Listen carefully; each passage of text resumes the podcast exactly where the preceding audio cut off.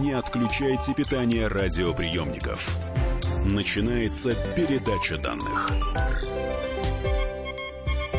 Здравствуйте, друзья! В эфире передача данных. Меня зовут Мария Баченина. И вместо преамбула воспользуюсь цитатой нашей сегодняшней гости. Все то, что вы сейчас узнаете, вы можете использовать как во благо, так и во зло. Это вопрос вашего воспитания и правосознания. В студии «Комсомольской правды» криминалист, специалист по серийным убийствам, преподаватель кафедры криминалистики юридического факультета Московского государственного университета имени Ломоносова Евгения Крюкова. Евгения, здравствуйте, добро пожаловать. Здравствуйте. Я волнуюсь, если честно. Почему? Да вы знаете, вчера сидела, размышляла, на какую тему с вами завести разговор, и поняла, что все то, что я а, представляю вот э, на месте криминалистики, в моем сознании замещено, конечно же, сериалами, фильмами, угу. книгами. Угу. А, и, наверное, давайте начнем с этого бока привычного нам, обывателям. А что в фильмах, если в общем и целом правда, и, и что из области фантастики? Какой фильм, вы скажете, вот по нему можно учиться? Ну, на самом деле, много хороших фильмов, много не очень хороших фильмов. Все зависит от сценаристов, режиссеров, продюсеров. Консультируются ли они изначально с юристами и криминалистами или нет. А, сериалы и фильмы, которые составлены с помощью консультации, они обычно хорошего качества, и там мы не видим э, каких-то грубых ошибок. Но если мы говорим про сериалы без таких консультаций, то там, конечно, не очень качественно показана и работа следователя, и эксперта, и что такое вообще криминалистика, фантастика, там зачастую разные технологии показаны, которые не существуют. То есть такие угу. космические еще технологии. Я даже знаю, о каком а, сериале вы ведете речь. Я, я не стесняюсь называть.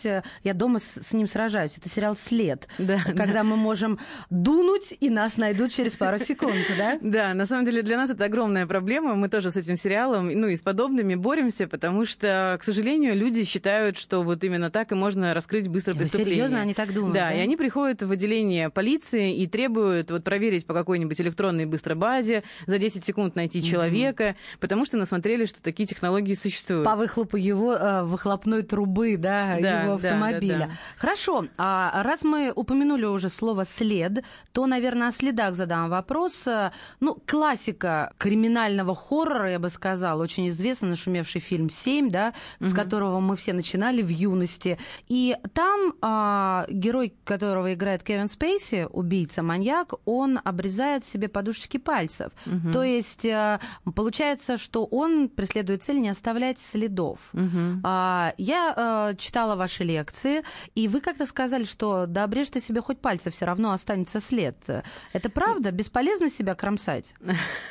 На самом деле так просто уже никто не делает. Раньше, а когда было такое? Конечно. Раньше, когда не было резиновых перчаток, люди использовали вот такой вот достаточно жестокий способ, чтобы не оставлять следы достаточно рано э, поняли, что отпечатки пальцев, они уникальны, что у каждого человека свой уникальный узор, он не повторяется. Бывает совпадение наполовину, там, на одну четверть, но полностью узор никогда не повторяется. Угу. И это стали использовать и криминалисты, и, соответственно, об этом э, узнали и преступники. Поэтому, чтобы избежать своего там, наказания и поимки, они стали либо кислотой как-то обливать пальцы, либо прям срезать. Но надо срезать тоже так, чтобы повредить э, необходимые слои. То есть у нас кожа состоит же из разных слоев, да, э, по глубине. И Поэтому... вот получается, рисунок, он просачивается на несколько слоев. Да, да. То есть, вот, например, самый простой пример, это вы повредили пальцы, когда готовили кушать что-нибудь. Обожгла. Да, обожглась. Вот у меня сейчас два обожженных пальца. Вот. Да, Они, у вас узор восстановится в, то, в точно таком же состоянии, в котором и был. Я уже другая, люди. Но если вы там сильно порежете, например, ножом э, глубоко, тогда, конечно, да, будет. Но и это повреждение будет э, уникальность свою носить. То есть ни у кого другого, у другого человека именно такого повреждения уже не будет. Окей, от кровожадности немного отвлечемся. Я все время боюсь, знаете, что скажет, ну, Баченина, ну, пригласила, нам страшно теперь вечером оставаться дома одним. Вас возможно ли совершить преступление, ну, не оставляя вообще никаких следов? Есть э, такие продуманные умники, которые могут такого добиться? Ни волоса, ни клетки с кожи, да, вот э, чешуйки mm-hmm. с кожи, mm-hmm. правильно сказать. Вот что-то такое. Ну, на самом деле мы считаем, что это возможно, потому что, опять же, технологии таковы, что если человек изначально очень хорошо подготовлен, он организован, то он может все предусмотреть. Конечно, это очень сложно, есть следы, которые он э, сам по себе не замечает. То есть, например, э, виртуальные следы, когда он только-только начинает смотреть, например, э, каким бы оружие, какое использовать для того, чтобы, например, убить человека. Он заходит в интернет. То есть, mm-hmm. вот уже первый виртуальный след. И, в принципе, если он подпадет под подозрение какое-то, то можно будет провести вот такую цепочку. Но в целом вот такие обычные следы, там волосы, ногти, кровь, конечно, можно и костюмы существуют специальные. А, вот. то есть существует такой теневой рынок, который конечно, обеспечивает да, бандитов, да. Разбойников вот да. такими, э, так вооружая их. Слушайте, вы вот сказали про виртуальные следы. Получается, криминалистам, следователям, ну, а, всем тем, кто служит вот в этой области, надо постоянно повышать свою квалификацию, потому что мы понимаем, что каждый день компьютерные технологии да, да. шагают так далеко, что нам за ними не угнаться. И да. как они успевают, как успевают подготовить преподавательскую базу, учебники успевают написать, или это уж сам с усами? Э, здесь, конечно, сами. Это сложно достаточно. У нас обычно образование немножечко отстает от того, что происходит. То есть э, технологии уже внедряются, активно используются, а учебник надо еще написать. Поэтому не всегда они отвечают всем требованиям вот, современного мира. Но в общем и целом все равно в качестве примеров на семинарских занятиях э, уже преподаватели непосредственно берут какие-то последние примеры и рассматривают. То есть скоро наши айфоны будут находить? Потому что, мне кажется, уже... потерянный телефон это бессмысленно писать заявление в полицию. ну да ладно, не буду о ну, Кстати, про телефоны это самое хорошее для нас всегда доказательство. Потому что мало того, что телефон содержит внутри много информации, контакты, э, то же самое, куда заходили, что смотрели, так и те самые отпечатки пальцев. Угу. Вы пока телефон трогаете, вы как раз отпечатки свои оставляете. Очень много и разных.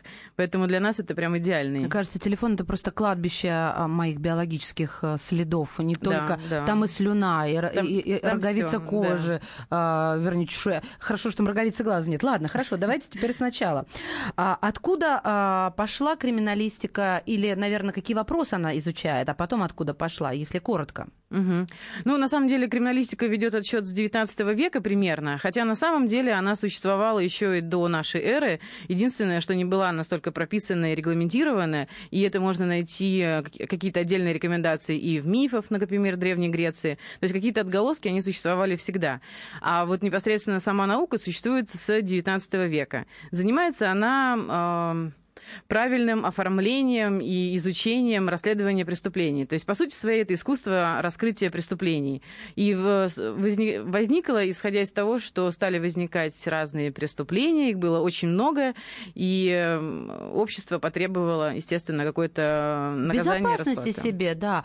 А следователь и криминалист это один и тот же человек или это два разных? Бывает еще и следователь-криминалист. То есть а, все усложняется. Два да. в одном. Ну, в принципе, криминалист это все-таки человек, который который э, как-то содействует и способствует следователю. Следователя. То есть он зачастую фотографирует, как раз изымает разные следы. А следователь это все-таки человек, который непосредственно ведет расследование, то есть такой аналитик больше. А кто придумал криминалистику? Есть такой человек, которого называют вот этот придумал криминалистику? Ну, мы считаем Ганса Гросса, это такой австрийский э, ученый, он как раз придумал сам термин криминалистика и обобщил э, множество данных, которые существовали до него. И вот, в общем, ходил, него... собирал блокноты у своих да, да, да, серьезно, да, что ли? Да, серьезно серьезно записывал, да, заходил в отделение полиции, жандармерии, спрашивал, записывал, все узнавал, разные книги собирал и создал такое руководство для судебных следователей. И вот с этого момента, это где-то 1897 год, с этого момента мы и считаем. А вот первые постулаты, методические рекомендации Ганса Гросса, они еще работают или уже устарели безнадежно? На самом деле все работает. То, вот. что вот а, преступник всегда возвращается на да. место преступления, а, то, что он а, вот что какие, кстати, еще есть постулаты помимо? Я сейчас поняла, что я не знаю. А, ну, никто не хочет быть раскрыт, любое преступление содержит в себе следы. А и еще. Сейчас сразу. И еще он возвращается. Возвращается это, да. И на самом деле это была сначала такая гипотеза, а вот сейчас ее все больше и больше подтверждают. То есть уже есть такая эмпирика, которая показывает, что да, преступники возвращаются. О преступниках и о криминалистике, а также о криминалистах в следующей части передачи данных. Все страшнее и страшнее, да, друзья. Евгения Крюкова, криминалист, специалист по серийным убийствам, преподаватель кафедры криминалистики МГУ имени Ломоносова в студии «Комсомольской правды». Не отключайте питание радиоприемников. Идет передача данных.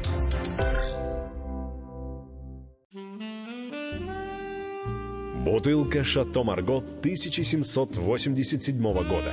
225 тысяч долларов. «Феррари 250 Теста Росса» 1957 год. 12 миллионов долларов. Картина Ван Гога «Портрет доктора Гаше» 1890 год. 80 миллионов долларов. Есть вещи, которые со временем становятся ценнее. Но информацию лучше получать оперативно. Слушайте темы дня по будням на радио «Комсомольская правда».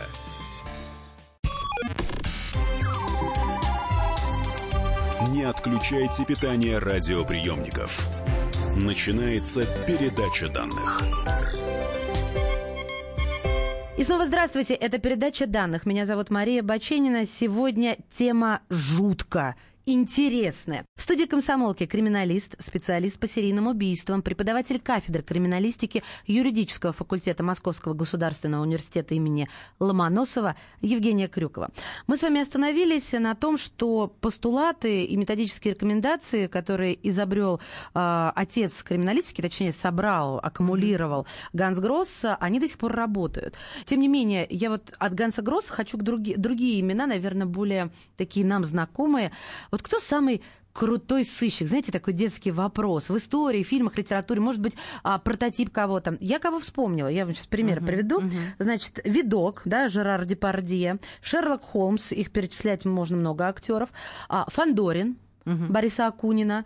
А потом, помните, Фрэнк Уильям Абигейл младший, это реальное имя прототипа главного героя «Поймай меня, если сможешь». Угу. Это американский, он потом стал американским экспертом в области документарной безопасности. Вот угу, тоже такой угу. же, там Том Хэнкс и Леонардо Ди Каприо играли. Вот если такой детский вопрос вам задать, серьезному человеку, вы какой ответ дадите? Ну, есть персонажи, это типа Шерлок Холмса, так. вот, э, Эркюль Пуаро, что-то такое. Есть э, настоящие исследователи, которые работают. Э, зачастую они, конечно, тоже такие очень интересные. Есть, например, следователь Соловьев. Он достаточно знаменит тем, что э, раскрыл дело убийства семьи Романовых. То есть, в принципе, он сам по себе обычный следователь Следственного комитета. А на это самом... наш современник. Это наш современник, да. Так. То есть он вернулся в историю, посмотрел, как все происходило. То есть помимо своих знаний юридических, криминалистических, у него еще и огромные вот эти вот исторические. Евгения, а как, простите, можно раскрыть дело а, вот а, многолетней много, да. давности, когда нету улик, нету биологии, ну вот, угу. ну доступ, оно вообще ездит биологический материал? Доступ у следователей? Вот как раз когда находили э, разные тела, Останки, и надо да? было ага. да, проводить исследования, он как раз проводил экспертизы, помогал, э, устанавливал всю последовательность событий между собой, кто за кем куда ехал, и вот э, установил всю причинную следственную связь. А как он это доказывал? Что это не просто фантазии? Экспертизы. Вот основное, да, да, это экспертизы. То, То есть, есть у нас сейчас есть а, действительно расследованное дело убийства царской семьи. Да, И да. все так, как было в учебниках истории. Ну, тут я не могу вам сказать. Это ну, я... хорошо, почитаем отдельно, подготовлюсь для вас, уважаемые слушатели. Что морально устарело в криминалистике? А, различные тактические приемы. Ага, добрый злой полицейский? Да. Да, да ладно, мне кажется, до сих пор ведутся люди. Вот ведутся. Но мы с моим, мы, мы с моим мужем, с сыном постоянно проделываем э, этот номер. Он злой, я добрый или наоборот, чтобы он не привыкал. Конечно, да. Но э, если человек заранее подготовлен, то есть все зависит от того, преступник это профессиональный или непрофессиональный. Ой, а что это такое профессиональный и непрофессиональный? Ну, то есть вот один человек зарабатывает, зарабатывает прям деньги с помощью преступлений, то есть он постоянно их совершает одного к другому. И неуловимый. Ну, либо уловимый, либо неуловимый, uh-huh. то есть э, бывает отсиживает какой-то срок, возвращается и снова начинает все тоже по той же схеме. То есть рецидивист, это, который зарабатывает деньги, это профессионал, а тот, по который сути, да. один раз или по случайности еще профессионалом не нет, считается. Нет, нет, да. Хорошо, и вот профессионал, получается, с ним не сработает вот С эти. профессионалом очень сложно работать, потому что, конечно, он все эти уловки уже знает. Ты мне э, лажу начальник готов. катишь, да? Вот так как-то? Да, да. Я не знаю, правда, по фене, я сейчас сочинила. Я немного знаю, но мы не будем. Но да, на самом деле, конечно, он уже готов к определенным вопросам. Он понимает, что если в комнату войдет другой человек, то, скорее всего, он будет играть немножко другую роль. Ага. Он понимает, когда ему там предлагают водичку или сигареты, что за этим последует. То есть он все может предугадать определенные события. И дело даже не в его профессиональной подготовке, а даже уже из, исходя из своего опыта. То есть он уже не первый раз с этим сталкивался. А что последует за сигаретой и водичкой? Ну, обычно сотрудничество. А, то, то есть вот оно какая покупка-то простая. Задешево не продаемся. Вы можете рассказать о самых успешных этих приемах? Вот если злой и добрый уже не работает с профессионалами, то ведь вы изобретаете какие-то новые, разрабатываете. Вы же работаете совместно с психологами, ну, а как иначе? Зачастую мы смотрим, что разрабатывают психологи, и немножечко берем из этого. Но вот специально нет, на самом деле, таких исследований не проводим, и эм, почему-то это не очень популярно сейчас. Сейчас э, технологии используются различные, а вот такие разговорные навыки, тактика, они не так популярны. Угу. Но в общем и целом это всегда какая-то внезапная должна быть ситуация или обстановка меняется. Э, самый мой любимый такой тактический прием это проведение обыска, когда человека ненадолго отвлекают внимание или выводят из комнаты, э, где проводится обыск, потом его возвращают, а мебель немножко поменяли, например, местами. Вазочку подвинули куда-нибудь или диван, стол передвинули. человек сразу обращает внимание, что что-то поменялось. И первое, что он делает, он смотрит в то место, где у него спрятан какой-то Что-то клад. такое, да. что вы ищете. Да.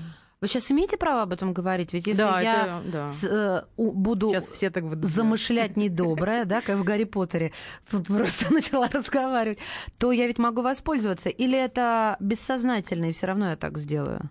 Э, вы все равно бессознательно сделаете, но, конечно, вы будете готовы. Но тут можно сказать радиослушателям, чтобы они взяли блокнотики, ручки. Не шутите так. Мы с вами несем ответственность. Я полагаю, что криминалистика в XIX веке применялась только при раскрытии преступлений, а сегодня она применяется где-то еще? Помимо э, да, вот современная мира. криминалистика, она как раз ориентирована не только на преступления, но и на гражданские разные деликты, на правонарушения. Деликты на... это дела? Э, деликты это проступки. Ага. То есть э, все проступки имеют свою силу. Самое, э, самое сильное и самое опасное – это преступление. Ниже идут правонарушения, и потом уже разные дисциплинарные проступки, и вот где-то там деликты. Так. То есть обычные гражданские какие-то дела. То есть в разводе тоже может быть экспертиза? Да. Ну, даже не то чтобы экспертиза, а вот само по себе следствие. То uh-huh. есть э, разбор полетов, причин, вот установление этих причинно-следственных связей, каких-то случайностей, закономерностей, что зачем следовало. То есть это, по сути, своей такая аналитика и разбор всей этой ситуации, которая происходила, чтобы понять, кто виноват, а кто нет. Хорошо. А вот какие виды э, криминалистических экспертиз существуют? Э, можно вот так списком их дать? Ой, там на самом деле их очень много, их порядка 20, но, например, это разные виды трассологических экспертиз. Каких? То есть, каких? Трассологические. Это что, это следы? Дайте да, я буду угадывать. Да, трасса, да? Трасса, Это, да. да. Трассирующие пули.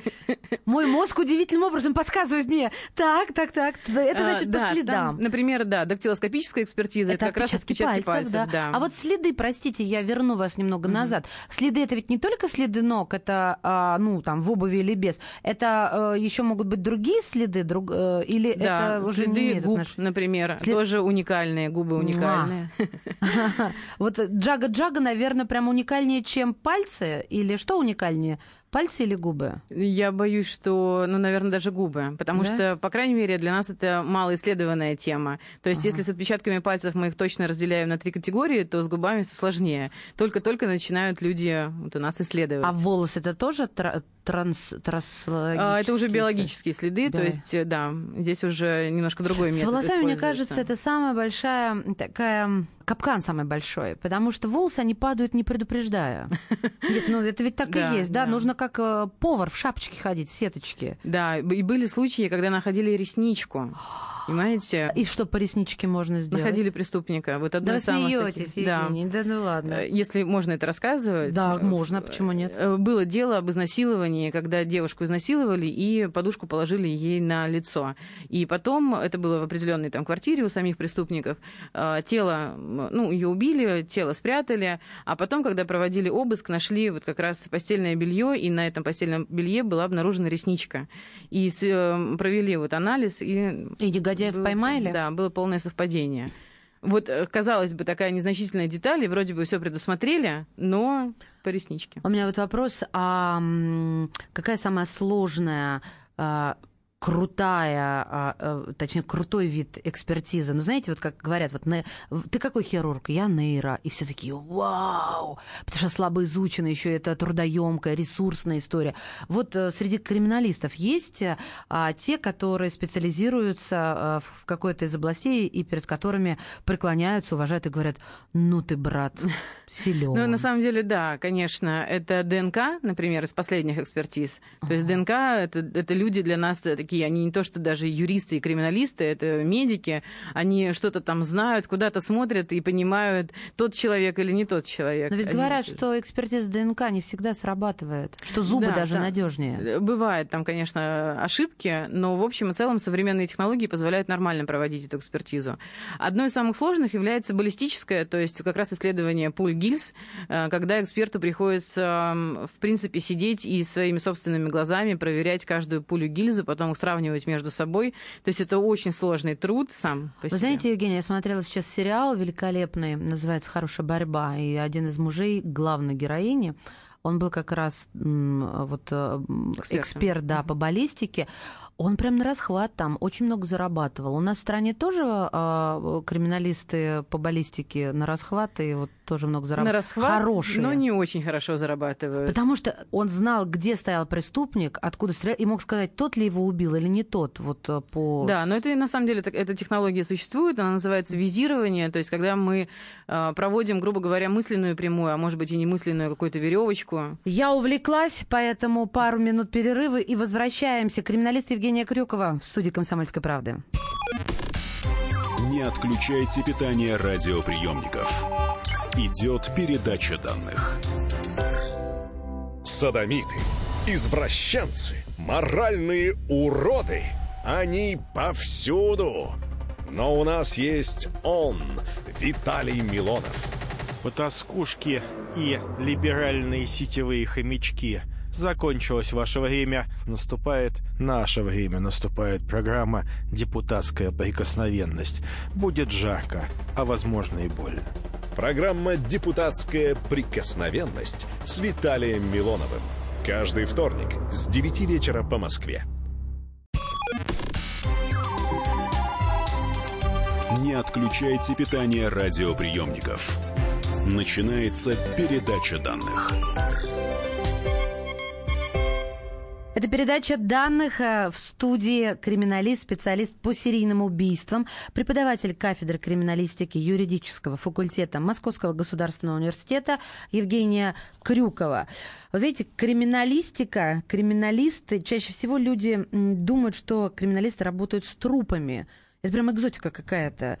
А, поэтому мы сегодня узнаем больше, друзья мои, и про криминалистику, и про криминалистов. А это правда, они, Евгения, э, чаще всего с мертвыми телами работают? Ну, все зависит от того, какое преступление было совершено. А, то есть если это, это не, убийство, не тогда да. Тогда, ну, а если нет, то не обязательно. Если нет, то нет. Так, хорошо. Отзываем э, этот стереотип из своих голов, дорогие мои. И, э, соответственно, выяснили мы, что самая сложная крутая экспертиза – это ДНК, та, перед которой преклоняются. А в каких случаях можно обратиться к криминалисту? вот я в каких случаях могу? Как обычный человек? Да, как обычный человек. Ну, например, вы хотите эм, может быть, какая-то... Ну, тут не очень хорошие примеры могут начаться. У меня типа дорожно-транспортные происшествия, ага. э, чтобы понять, э, вы были виноваты, не были виноваты. То есть например. я имею право, на, как его, в частном порядке нанять? Да, да, да, да. да. Как вы интересно. можете и проконсультироваться в качестве... То есть тогда криминалист выступает в качестве такого специалиста. Частный это... криминалист. Или это уже назначение экспертизы. Это, конечно, сложнее, и не каждая организация может это сделать. Есть государственные и негосударственные. Но, в принципе, проконсультироваться всегда возможно. Угу. Но вот если э, в криминалистике, аж начиная с 19 века, есть свои приемы, даже шаблоны, то верно ли утверждать, что преуспеет в криминалистике тот, кто работает на разрыв шаблона? Ну, скорее тот, кто работает впереди планеты всей. То есть тот, кто смотрит, какие технологии сейчас появляются, и как люди меняются сами по себе, что происходит. То и... есть человек должен читать психологические книги, он должен читать он компьютерную должен литературу. За людьми, он должен быть как э, в центре вот... всех событий. Жень, научите меня, как я должна наблюдать за людьми. Я ну, никак То не могу вы, понять. вы едете в метро, так. вы смотрите, как люди себя ведут, как они реагируют, готовы они пойти на контакт или нет. То есть здесь уже и психология, и криминалистика сама по себе. То есть криминалистика, по сути своей, если просто, просто говорить, то это аналитика. Угу. То есть мы анализируем каждое телодвижение и поведение человека, и в том числе можем немножечко сказать о том, является ли человек опасный или не опасный. Вот, вот посмотрите на меня. Я с вами уже провела полчаса. А, я... А, давайте сначала начнем. Можно ли определить, есть ли у меня чутье? Вот... То есть способна ли я к дедукции? Ну, я думаю, что каждый способен. Все зависит от ее масштабов. То есть мы же все равно тоже понимаем там ну, самые простые какие-нибудь детские ситуации. Нет, ну это понятно. Это а, конечно, это просто развиваемый навык сам по себе. А есть одаренный от природы или здесь только учишься? Нет, есть одаренные. Хорошо, да. а вы можете определить, я опасна или нет? Мне казалось, каждый может стать преступником или в каждом скрывается потенциальный преступник. Каждый может совершить преступление, по крайней мере, в большая часть э, криминалистов так считает. То есть разные есть преступления, да, есть э, умышленные, есть неумышленные, есть ситуации mm-hmm. разные, которые подталкивают людей. И, в принципе, каждый готов и может при определенных обстоятельствах. Э, но иногда по людям видно и понятно, что они приверженцы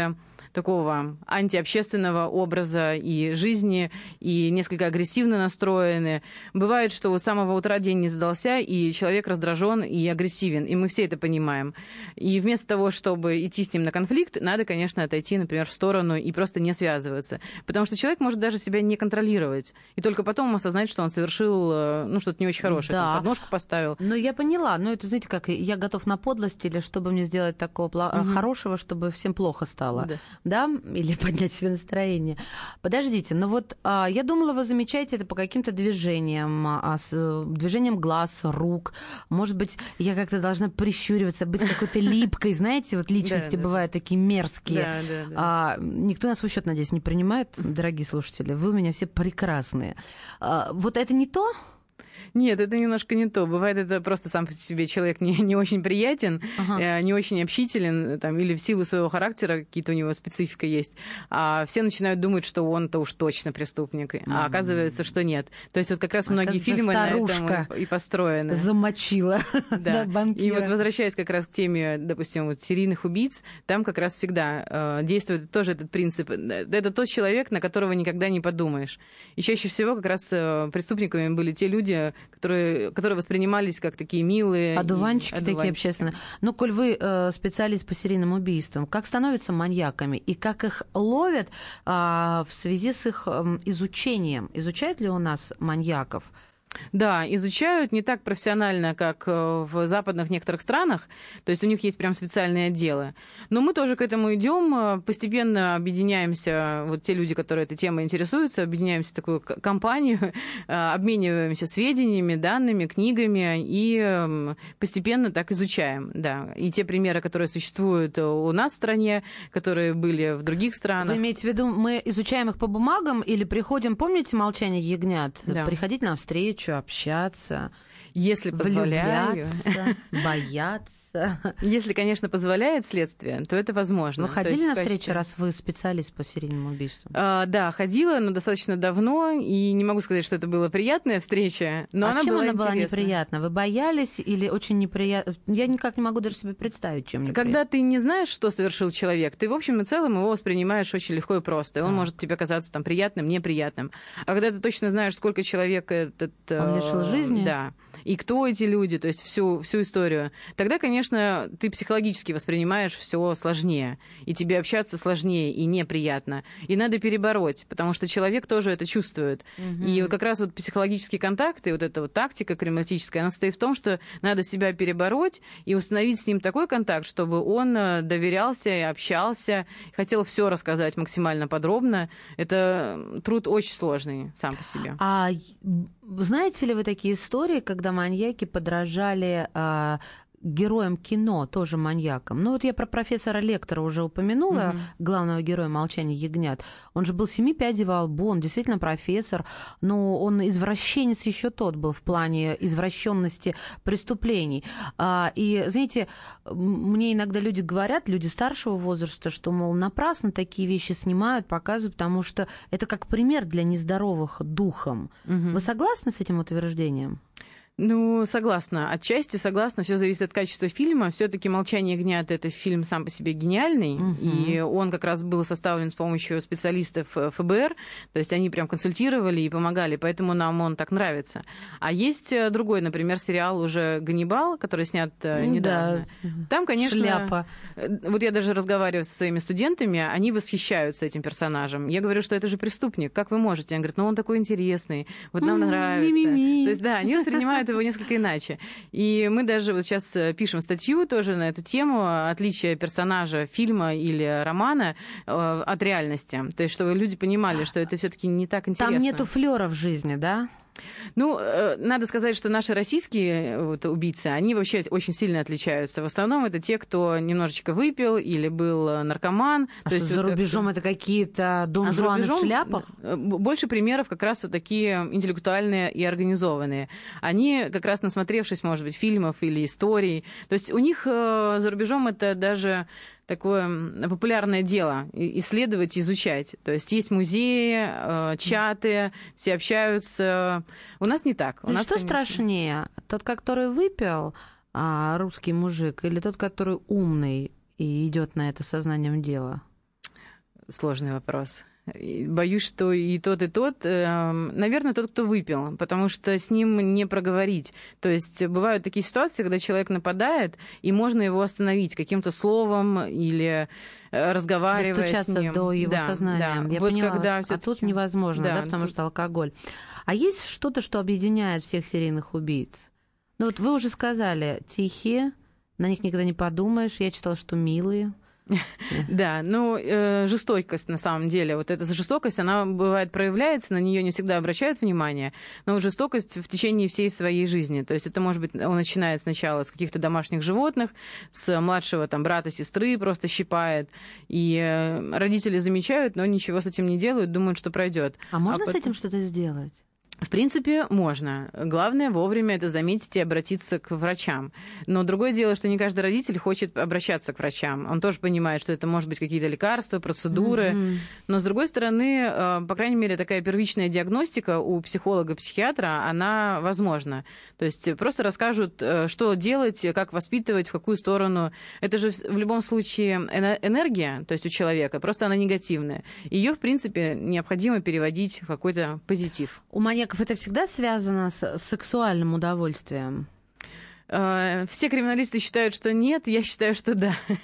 Потому что, судя по тому... Слушатели подумают, что вы озабочены, обоснуйте, пожалуйста. Ну, потому что, на самом деле, в большей части они совершают... Э, сам способ совершения преступления, он э, несколько интересен. То есть это может быть множественные какие-то ранения, это может быть какое-то ну, э, то есть как будто он смакует эти, э, этот э, процесс. Да, то есть зачастую они сами того не осознают, говорят, что вот очень сильно хотелось. Например, совершили одно преступление, прошел какой-то период отдыха, и снова захотелось.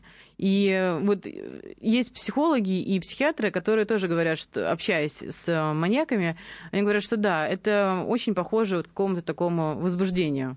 Угу. И, и поэтому есть определенные сходства. Вы как ученые, исследователи, э, проводили эксперименты какие-то? Я даже не представляю, о чем я спрашиваю, но то, что можно назвать экспериментом? Ну, я проводила личные эксперименты, э, регистрировалась в соцсетях и на сайтах знакомств, чтобы узнать, как люди себя вообще ведут, и насколько человек может э, стать жертвой преступления, насколько он сам беззаботно себя ведет. Ну, это такие личные, да. Э, ну, например, общаясь в... регистрируясь в, на сайтах знакомств, общалась с девушками под предлогом того, что я там мужчина и хочу mm-hmm. познакомиться, э, узнать, насколько человек, женщина готова вообще пойти на свидание с неизвестным человеком еще, приехать в какие-то темные места, то есть э, в темное время суток, да, в какой-то, ну, такой не очень там благополучный район, вообще, может быть, домой к человеку. И все, и все готовы были? Ну, не все, но очень многие. И Послушайте, как вы считаете, да, это ужас. Как вы считаете, это э, в чем причина? В одиночестве женщин, либо в том, что э, все-таки уровень преступности снизился по сравнению, например, с теми же 90-ми? Конечно, уровень снизился, но это и определенная такая э, одинокость, наверное, все-таки. Да, да, а это очень серьезная штука.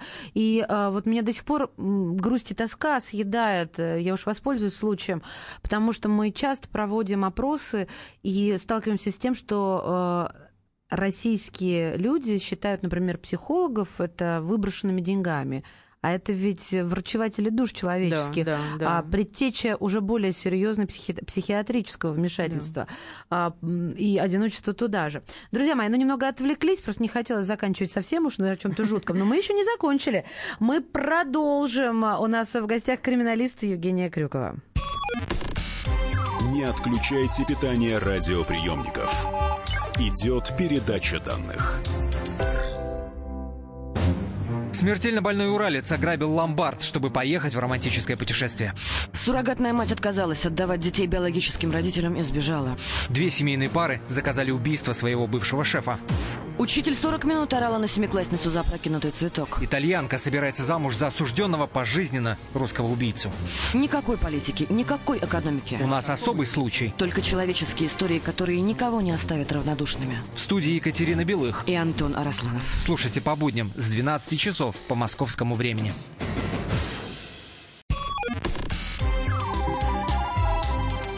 Не отключайте питание радиоприемников. Начинается передача данных. Это передача данных. У микрофона Мария Баченина. У нас в гостях криминалист, специалист по серийным убийствам, преподаватель кафедры криминалистики юридического факультета Московского государственного университета Евгения Крюкова. А, я думаю, наверное, не хочу заканчивать на вопросе про смертную казнь, поэтому в самом начале. Это ведь риторический вопрос, угу. вопрос вопросов, да? А, вы за или против? Я за. Вы за? Я за.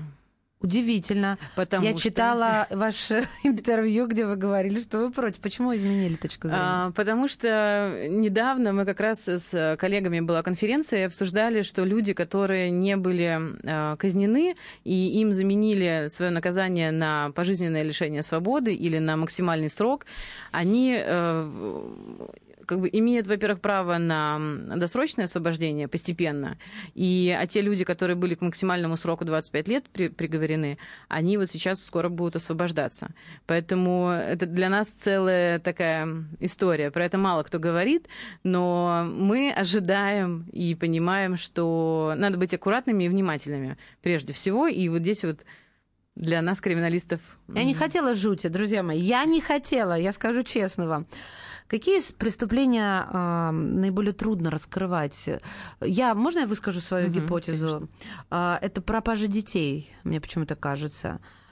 Или, или я не права? Ну, нет, с пропажей детей это не так сложно. Все-таки обычно, э, если они пропадают, то в каких-то местах э, общественных.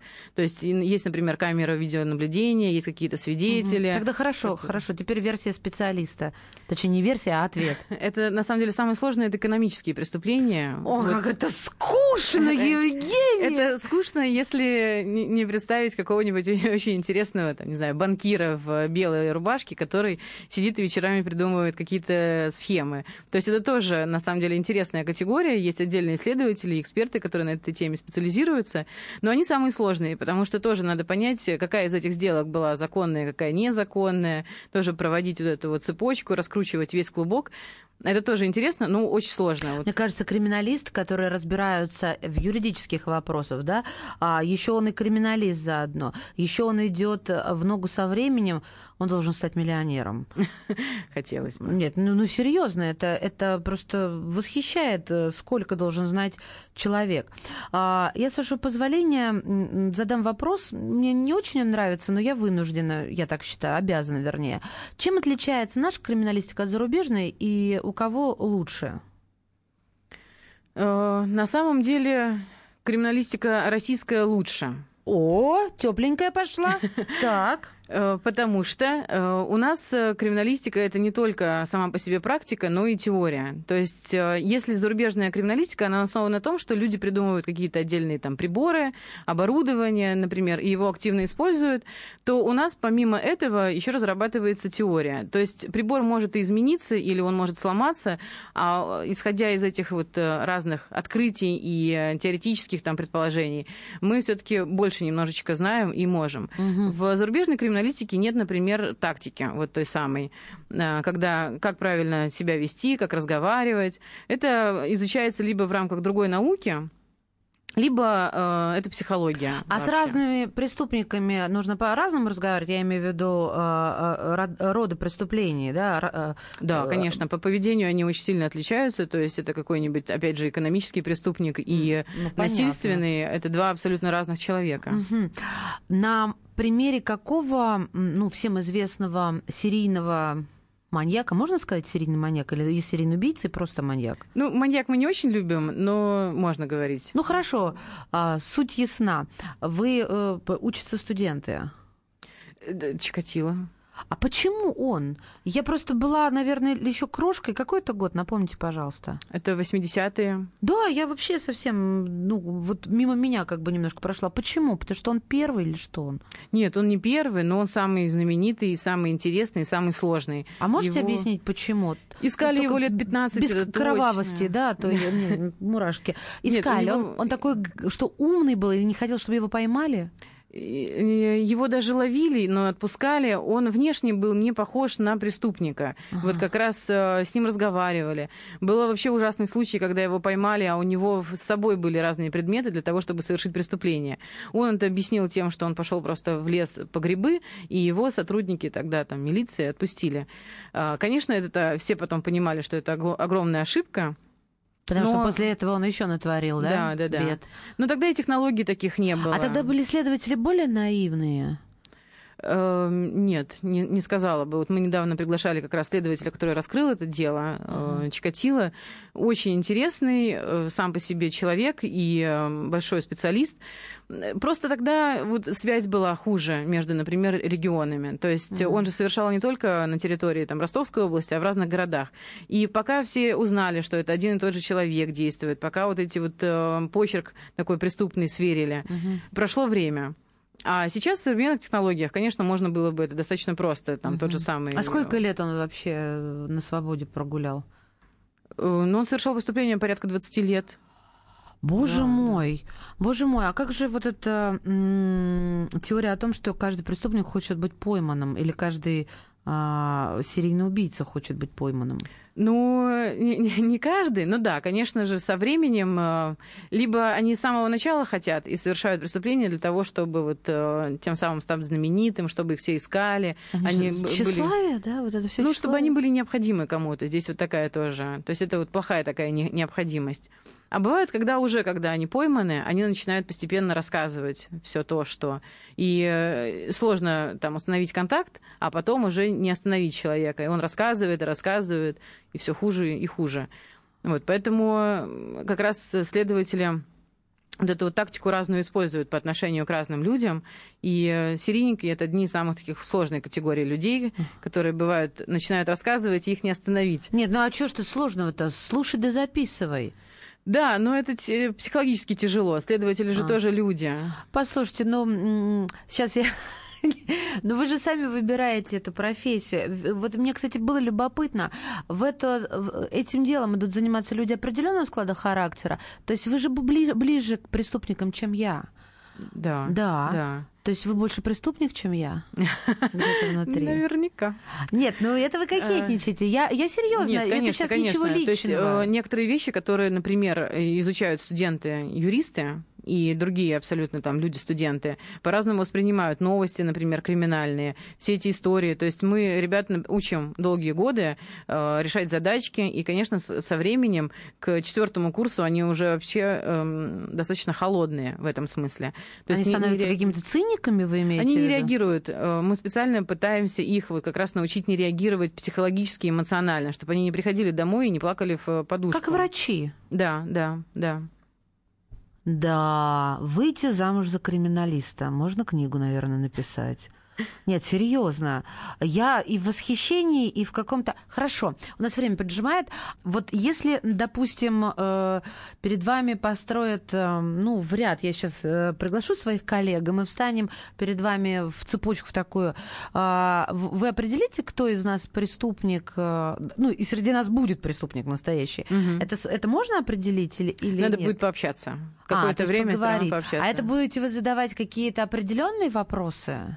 Это будут скорее вопросы тоже такие немножко психологические, то есть э, смотреть на ваши реакции, насколько вы интересуетесь этой темой, не интересуетесь этой темой. Но вы же видите, я вас целое интервью беру. Да. И про маньяков, и про серийных убийц да, спрашиваю. Вы как раз интересуетесь. Да. Мы и... с вами потом поговорим. честно говоря, я в замешательстве. Но это ведь правда, что я, получается, раз интересуюсь, а, я склонна больше, чем э, мой коллега, например, Михаил Михайлович. Я думаю, что на самом деле да, потому что человек интересуется теми, той тематикой, которая ему как-то вот ближе. И не каждый человек будет э, читать криминальные новости, например, или смотреть э, фильмы, сериалы. Я не есть то чтобы там, нарываюсь, но моя, э, я как-то сама себе открываюсь с новой стороны, потому что я действительно ну, может быть, это такое тоже приключение определенное. Скажите мне, пожалуйста, у нас все лучше и лучше становится с криминалистикой, или наоборот, все хуже и хуже? И... Нет, на самом деле все лучше и лучше. Был определенный период упадка, но сейчас э, наоборот все все лучше и лучше. И надо сказать спасибо и там, Следственному комитету, уделяется внимание этой теме, и э, закупается новое оборудование, новые технологии, и сама по себе криминалистика постепенно становится все более интересной наукой. Раньше следователи, э, студенты не так часто, например, выбирали эту специальность, сейчас все-таки побольше, потому что, опять же, криминалистику можно использовать в течение всей своей жизни. То есть можно даже не быть уже потом юристом, но вот сама по себе вот эта вот криминалистика, детективные вот эти вот истории, они интересны, и человек может по-разному использовать использовать эти знания. Угу. Друзья мои, всем выйти из сумрака. И с какими бы наклонностями вы не были, э, переходим на светлую сторону. Спасибо вам огромное, Спасибо Евгений. Вам. Это было очень интересно. Криминалист, специалист по серийным убийствам, преподаватель кафедры криминалистики юридического факультета Московского государственного университета Евгения Крюкова. Передача данных успешно завершена. Не отключайте питание радиоприемника. Скоро начнется другая передача. Бутылка «Шато Марго» 1787 года. 225 тысяч долларов. «Феррари 250 Теста Росса» 1957 год. 12 миллионов долларов. Картина Ван Гога «Портрет доктора Гаше» 1890 год. 80 миллионов долларов.